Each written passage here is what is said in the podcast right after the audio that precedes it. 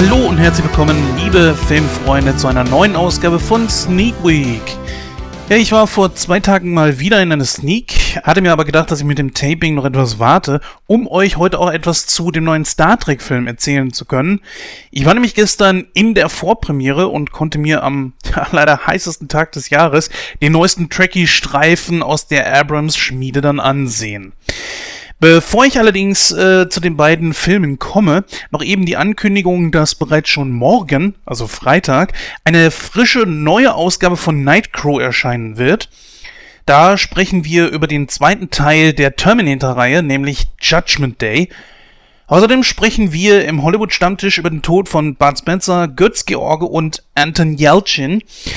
Ja, alle drei Schauspieler sind ja leider erst vor wenigen Wochen verstorben und wir haben das als Anlass genommen, ihre zu gedenken, indem wir dann über ihre Karrieren und sie selbst einfach mal ein bisschen quatschen. Also nicht vergessen, morgen bereits kommt schon die Folge 61. Übrigens haben wir dieses Mal auch wieder einen Studiogast mit dabei, nämlich den guten Julian vom Moon Talk Podcast, der uns mit seinem Wissen und seiner Meinung zu Terminator 2 tatkräftig unterstützt hat. Ja, nun aber zum eigentlichen Thema der Sneak, in der ich war. Ja, kurz und bündig zeigte man uns den Film Zeit für Legenden, das unglaubliche Leben des Jesse Owens. Ja, in diesem Film, welcher eigentlich ja erst so in einer Woche, also am 28. Juli 2016 in die deutschen Kinos kommen wird, spielen äh, Stefan James, ein ähm, ich denke, ein für uns noch recht unbekannter kanadischer Schauspieler, äh, Jeremy Irons und Jason Sudeikis die Rolle. Stefan James kennt man, glaube ich, so aus Filmen wie Lost After Dark oder When the Game Stands Tall. Jason Sudeikis könnte vielen besser bekannt sein aus Kill the Boss 2 oder auch äh, Wir sind die Millers zum Beispiel. Naja, Jeremy Irons, denke ich, sollte eigentlich jedem Cineasten und Filmbegeisterten irgendwie etwas sagen. Nicht unter den Tisch fallen lassen will ich dann natürlich William Hurt. Den aber, denke ich, auch die meisten wohl kennen könnten. Zum Beispiel aus Filmen wie Der unglaubliche Hulk halt, wo er den Colonel gespielt hat. Oder eben Acht Blickwinkel zum Beispiel. Und natürlich viele, viele andere Filme. Ja, Zeit für Legenden. Das unglaubliche Leben des Jesse Owens ist ein Biopic und zeigt uns den wohl wichtigsten oder vielleicht auch besser gesagt geschichtsträchtigsten Teil aus Jesse Owens Leben. Owens war Läufer und nahm 1936 an der Olympiade in Deutschland teil. Er brach dort mehrere Rekorde und holte auch mehrfach Gold für sein Land. Das und die Tatsache, dass Deutschland Juden und die Schwarzen, äh, dass die denen die Teilnahme an der Veranstaltung untersagen wollten, was sie allerdings nicht durchbekamen, äh, macht seine Errungenschaften eigentlich noch umso geschichtsträchtiger und wichtiger natürlich. Jesse Owens gewann hier vier Goldmedaillen im Lauf über 100 Meter, 200 Meter, 400 Meter Staffellauf und im Weitsprung. Eigentlich sollte jemand anderes die Rolle des Jesse Owens spielen, und zwar niemand geringerer als äh, John Boyega. Der hat allerdings eine andere Rolle bekommen, und zwar äh, spielt er letzten Endes in Star Wars Episode 7, das Erwachen der Macht mit. Ja, und spielte dort den Finn. Ja, somit verließ dieser halt das Projekt eben wieder. Ja, ich kann es ihm nicht verübeln, dass er dieses Projekt letztendlich verlassen hat und zu Star Wars ging, denn seien wir mal ehrlich, äh, erstens wird die Gage mit Sicherheit um einiges größer gewesen sein als bei diesem Film hier. Und vor allem ist natürlich ein Biopic auch immer irgendwo was ganz Spezielles und lockt auch nur ein gewisses Publikum in die Kinos, während Star Wars natürlich äh, im letzten Jahr der Film schlechthin war und die Karriereaussichten dadurch natürlich größer sind als durch dieses Biopic. Ja. Äh, ich sag mal, John Boyega finde ich auch wirklich sehr gut. Er hat in Star Wars auch wirklich sehr überzeugt. Allerdings äh, Stephen James, welcher jetzt natürlich die Rolle von Jesse Owens übernommen hat, der hat, finde ich, die Rolle auch wirklich sehr gut ausgefüllt. Also, man kann jetzt natürlich sagen, der eine ist besser als der andere, dazu müssten sie beide diese Rolle spielen. Ich finde allerdings, das, was jetzt letzten Endes dabei rumgekommen ist, das war sehr gut. Ja, mir persönlich war der Film bis vor zwei Tagen eigentlich generell unbekannt. Und ich wusste auch nicht, dass ein solches Biopic irgendwo in Planung war. Äh, schließlich gibt es ja schon ein paar solcher Filme. Einer ist, glaube ich, sogar aus der jüngsten Vergangenheit. Ich glaube 2013 oder 2014. Ja, und ferner sollen auch noch weitere Verfilmungen aus der Geschichte in Planung sein. Naja, nach Veröffentlichung dieser Geschichte können die anderen im Grunde genommen eigentlich einpacken, äh, denn dieser Film hier ist wirklich sehr, sehr gut geworden und bringt es einfach auch auf den Punkt. Ja. Naja, trotz dass ich nichts von der Verfilmung mitbekommen hatte, war mir Jesse Owens aber trotzdem ein Begriff, muss ich sagen. Im Fernsehen hatte ich nämlich schon ein paar Mal äh, so ein paar Reportagen über die Olympiade 1936 in Deutschland gesehen. Und das interessierte mich natürlich schon. Leider wurde Jesse Owens im Grunde in den Reportagen, die ich so gesehen habe, immer mal nur so, so ein bisschen angerissen, denn der Fokus lag natürlich eindeutig auf Hitler, welcher zu dem Zeitpunkt ja noch Reichskanzler war, wie er halt äh, auf den Sieg eines Schwarzen bei der Olympiade im eigenen Land äh, reagiert, wo Jesse Owens natürlich auch äh, die besten deutschen Sportler einfach mal so ausgestochen hat. Mit einem hat er sich sogar übrigens sehr gut angefreundet. Ich glaube, die beiden sind bis heute noch Freunde oder waren ziemlich lange Freunde. Ja, und wie erwähnt, äh, war ist natürlich klar, damals versuchten die Deutschen, die Juden und die Schwarzen von Olympia fernzuhalten. Aber das scheiterte im Grunde genommen, weil mehrere Länder einfach drohten, ihre Teilnahme abzusagen, wenn es dabei bliebe ja, da blieb Deutschland dann letzten Endes nichts anderes übrig, war im Zugzwang und musste schließlich nachgeben. Aber trotzdem hatten sie natürlich hier und dort immer irgendwo ihre Finger im Spiel und versuchten zu manipulieren, wo sie nur konnten. Ja, viele Passagen in dem Film gehen auch auf diese Dinge ein.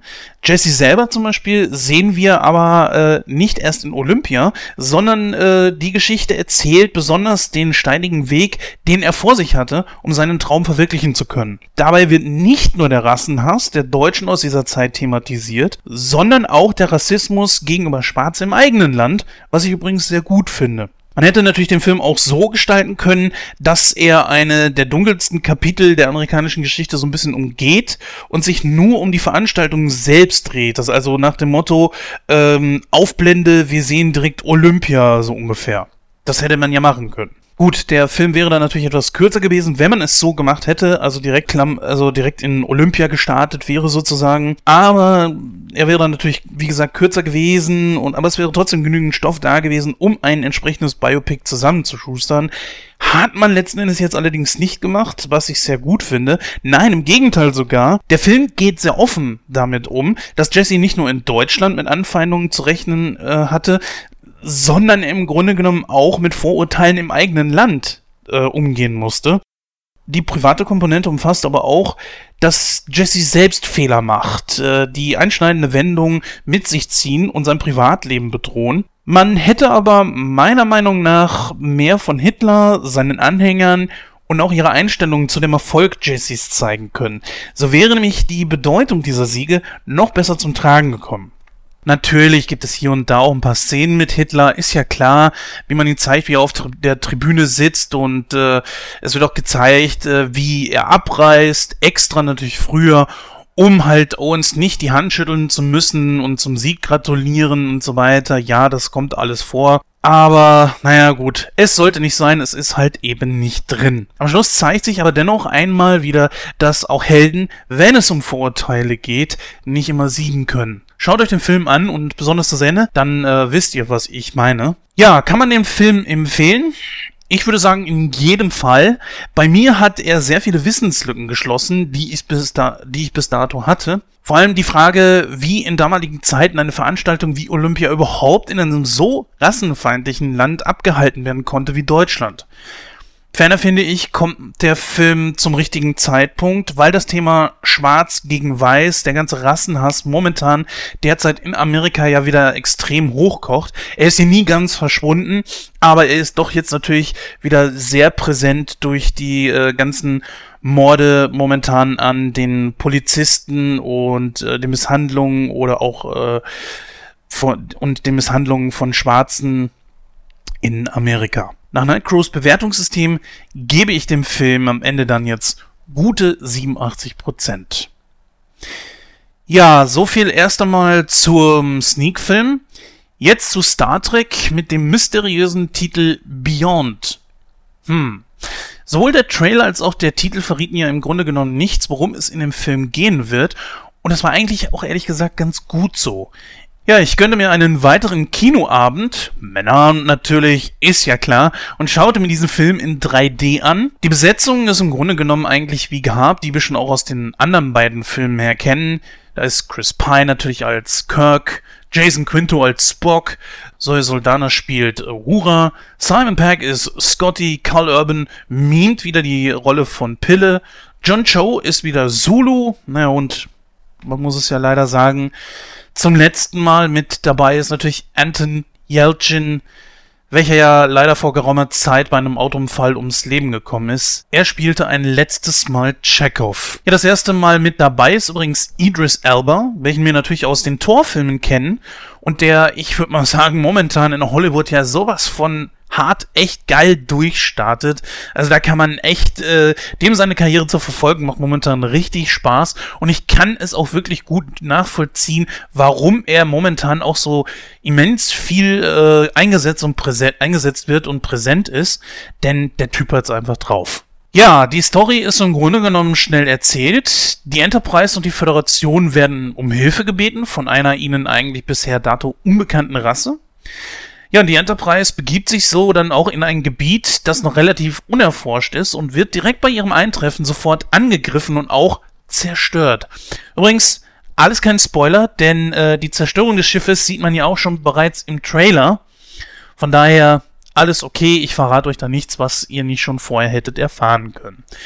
Ja, die Crew strandet dann auf diesem Planeten, wo sich nach äh, wo sie nach dem wahren Hintergrund für den Angriff suchen und bekommen es dort mit dem gefährlichen Krull, übrigens ein völlig dämlicher Name, finde ich, zu tun. Und diese sind ihm auch treu ergeben und äh, genau wie er hassen diese die Föderation wie die Pest. Warum erfährt man im Laufe des Films mehr und mehr. Ja, diesen gilt es nun aufzuhalten, denn er will natürlich die Föderation vernichten. Ja, was wir hier bekommen, ist natürlich ein Star Trek-Film der neuen Generation in Reinkost, wie wir es auch vorher schon kennen. Ja. Das Pacing ist entsprechend schnell, die Schnitte sind entsprechend schnell, das 3D mm, ist leider wirklich sehr schlecht gewesen bei mir. Ich weiß nicht, ob es generell überall in jedem äh, Kino in Deutschland war oder sein wird. Äh, es war unglaublich dunkel und die 3D-Brille, die ja sowieso generell den Film noch etwas dunkler macht, machte das unglaublich schlimm. Dann haben wir natürlich äh, wieder die berühmt-berüchtigte und von mir sowas von eklatant verhasste Wackelkamera dabei. Es ist so schade, dass man diese ganzen Action-Szenen, in die es, denen es Mann gegen Mann geht, also Nahkämpfe, dass sowas letzten Endes so geil choreografiert wird, einstudiert wird, mehrfach gedreht und dann in einer so schlechten Qualität.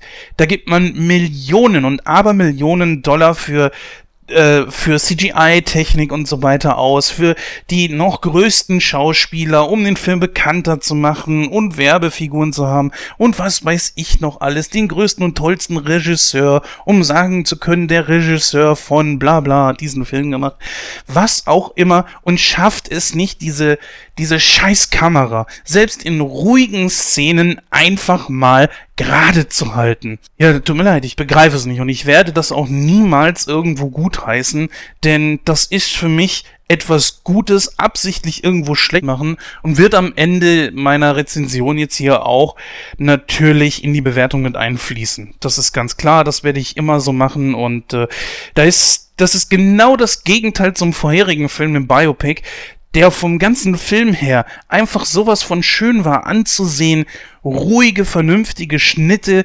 kein, ich meine gut, okay, es ist natürlich kein Actionfilm gewesen, das ist ganz klar, aber trotzdem muss man auch in einem Actionfilm nur um Hektik zu suggerieren, nicht hier äh, Sekundenschnitte, Wackelkameras und total schlechtes dunkles 3D machen etc. Ähm, Nein, das muss beileibe nicht sein. Wo ich allerdings mal die CGI sehr, sehr positiv erwähnen muss, das sehe ich ja nicht ganz so kritisch, zumindest meistens nicht ganz so kritisch, wie meine Kompagnons, zum Beispiel der Gordon oder auch der Christoph, ähm, die ja schon das Ganze mit CGI immer so ein bisschen kritischer sehen, die auch mehr so auf praktische Effekte stehen. Ich ja eigentlich auch, aber ähm, ich sehe schon, dass sich CGI auch entsprechend verbessert und äh, ja, sehe das nicht ganz so äh, schlimm. Trotzdem finde ich, könnte man wirklich auch teilweise echt mehr wieder auf normale Effekte zurückgehen, auf Modelle zurückgreifen etc. pp. Äh, worauf ich aber hinaus wollte, ist ganz einfach, dass man dieses Mal zum Beispiel nicht die Spezialeffekte im Dunkeln immer nur hat stattfinden lassen oder unter Regen verdeckt oder hinter Nebel versteckt oder so. Nein, man sieht wirklich ganz glasklare Szenen, langsame auch dabei, wo man dann auch mal wirklich das Bild dann auch genießen kann. Ist jetzt natürlich ein kleiner Widerspruch zu meiner vorherigen Aussage, aber guckt euch den Film an, ihr wisst, was ihr meint. Es sind natürlich in diesem Fall dann so Szenen, wo zum Beispiel ein Raumschiff, wie gesagt, ist auch kein Spoiler, die Enterprise wird ja auf diesem Planeten knallen.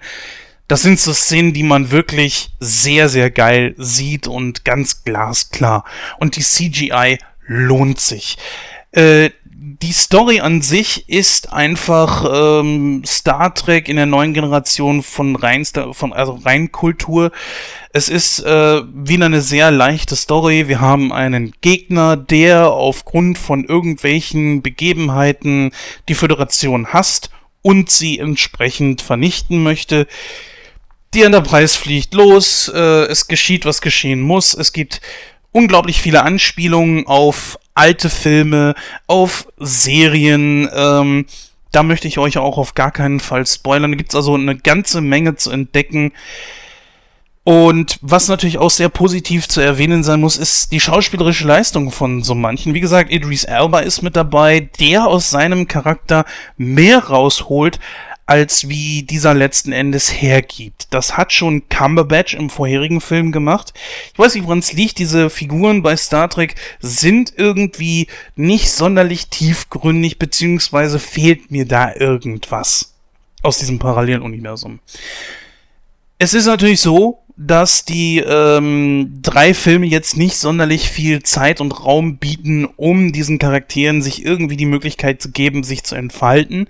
Das erkenne ich natürlich an.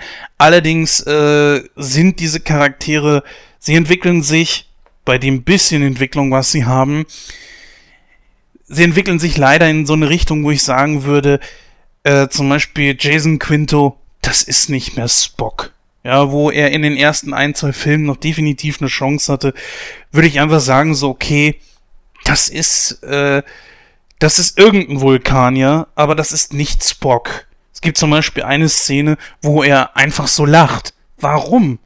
Ja, das haben wir bei Spock nur, also bei Leonard Nimoy zum Beispiel nur ganz selten gesehen. Entweder, wir kennen ja alle die, äh, jeder, der sich diese Filme anguckt, kennt mit Sicherheit auch die Originalfilme, äh, beziehungsweise die ähm, Originalserie und weiß, dass es schon irgendwie einen ganz besonderen Anlass geben musste oder irgendeine ganz besondere Begebenheit, wie das Spock, was sich unter Drogen steht oder so, das hatten wir ja auch, dass er wirklich mal lacht.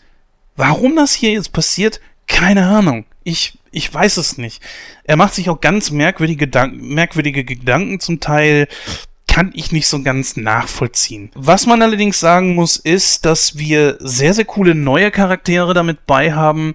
Krull ist so ein Charakter, wo ich sagen würde, ja, das ist gar nicht so schlecht, denn ihn umgibt auch ein sehr mysteriöses Geheimnis. Das solltet ihr allerdings erst durch den Film erfahren und nicht durch mich. Wir haben natürlich auch äh, jemand Neues mit dabei und zwar Sophia Butella als Jailer. Ein unglaublich cooler Charakter, sehr cool designt, die nicht nur im Punkto Action was zu bieten hat, sondern auch ziemlich geil geile Sprüche. Das ist natürlich auch das nächste. Der Humor, der jetzt in den ersten beiden Filmen doch schon ein bisschen Überhand genommen hatte, wurde in Beyond ziemlich zurückgefahren.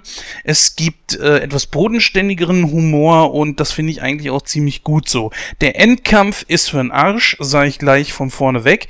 Ich persönlich fand ihn nicht gut, weil er äh, ja, zum Kuckuck. Also ganz ehrlich, wer äh, Star Trek 2 gesehen hat, der hat äh, das Ende auch von diesem hier gesehen. Die ähneln sich unglaublich und äh, hier hat man einfach nur die Protagonisten ersetzt. Geht rein, macht euch ein, ein eigenes Bild dadurch und äh, ja. Was mir allerdings doch schon ein bisschen auf den Keks geht, ist dieses Schnelllebige. Wir haben in dem ersten Teil ganz klar gesehen so, dass äh, zum Beispiel Kirk sehr, sehr schnell, unglaublich schnell es geschafft hat, zum Captain aufzusteigen. Das war unter sehr merkwürdigen, sehr widrigen Umständen. Er musste es tun. Beziehungsweise werden hier in diesem Star Trek-Universum Leute ja unglaublich schnell degradiert, aber genauso wie sie degradiert werden, werden sie auch genauso schnell in ihre alten Posten wieder zurückversetzt, beziehungsweise werden dann auch nochmal eben schnell befördert. Das Ganze dauert ja noch ein paar Stunden oder ein paar Tage. Und zwar rede ich hier von wirklicher Filmzeit, also der Zeit, die auch in dem Film vergeht. Und das finde ich sehr, sehr albern hier spreche ich es mal offen aus. Wer das jetzt nicht hören möchte, sollte jetzt einfach mal ausmachen. Das passiert in diesem Scheißfilm auch wieder. Zum Beispiel möchte sich Kirk versetzen lassen als so eine Art Vorstufenbotschafter. Hä? In dem Alter? Und warum? Ich meine, er hat eine Begründung, ist in Ordnung, aber wieso zum Kuckuck muss das in einer Beförderung enden? Beziehungsweise, warum will er jetzt schon wieder von der Sternenflotte oder, oder von der Enterprise runter? Die sind in der, im dritten Jahr ihrer Fünfjahresmission. Ich kapier's nicht so richtig. Es ist natürlich auch, und hier spoiler ich, ganz klar, also auch nochmal der Hinweis, weghören. Das spielt am Ende des Films natürlich mal wieder gar keine Rolle. Es bleibt alles wie gehabt. Und jetzt auch wieder weghören. Ich erwähne es nur halt äh, öfter nicht, dass mir dann hinterher einer sagt, ja, aber da hast du uns ja gespoilert oder so. Ganz ehrlich, selbst Spock will weg von der Enterprise und bleibt am Ende trotzdem.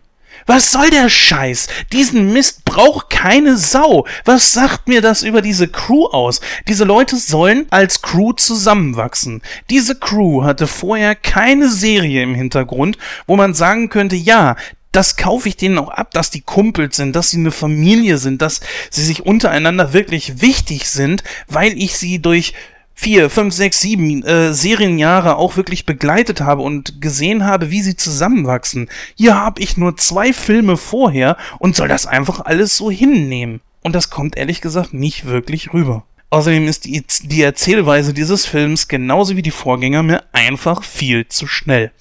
So, jetzt kommt das Überraschende an der ganzen Geschichte. Trotzdem ist es wieder ein Film, mit dem ich mich doch wieder anfreunden kann, denn letzten Endes überzeugt der Film trotzdem irgendwo und deswegen gebe ich ihn nach Nightcrow-Manier, um auch hier mal zum Ende zu kommen, 75 Prozent. Hier muss ich sogar einen kleinen Abstrich machen. Wenn ihr ins Kino geht und den Film dort guckt, tut es auf jeden Fall nach Möglichkeit nicht unbedingt 3D. Wie gesagt, ich fand es viel zu dunkel. Aber er lohnt sich natürlich besonders im Kino. Und fürs Kino gebe ich ihm sogar 80%, weil da der Film mit all seinen Effekten natürlich extrem wirkt. Ja, so viel erst einmal zu der Geschichte. Ich bin natürlich jetzt auf Star Trek ein bisschen mehr eingegangen als wie auf den anderen Film. Ich hoffe, das sieht man mir nach, aber ich hatte hier zu Star Trek doch ein bisschen mehr zu sagen. Ja, das war's an dieser Stelle dann auch schon wieder von Sneak Week. Wie gesagt, wir hören uns bereits morgen schon wieder, wenn die Ausgabe 61 kommt. Die sollte übrigens auch schon heute kommen. Wir haben den Plan ein klein bisschen geändert, damit ich ähm, noch rechtzeitig heute diese Sneak Week raushauen konnte, damit ja relativ zeitnah zu Star Trek meine kleine Mini-Rezension hier dann auch hören konntet. Also wie gesagt, dann morgen am 22. Juli kommt die Ausgabe 61 mit mir, mit dem Gordon, mit unserem Gast, dem Julian, der schon mehrfach dabei war und wieder mit dabei ist. Da freue ich mich jedes Mal drüber, wenn er mit dabei ist. Ja, jetzt allerdings an dieser Stelle genug von mir. Ich wünsche euch viel Spaß im Kino. Hinterlasst vielleicht einfach mal Feedback darüber, wie ihr Star Trek fandet, wie ihr Zeit für Legenden fandet und sagt uns äh, eure Meinung zu dem Film. Dazu bietet euch natürlich immer äh, nightcrow.de, unsere Social Medias und, und, und, und, und. Gerne auch per E-Mail. Findet ihr alles natürlich auf nightcrow.de. Jetzt aber wirklich. Tschüss und bis dann. Macht's gut.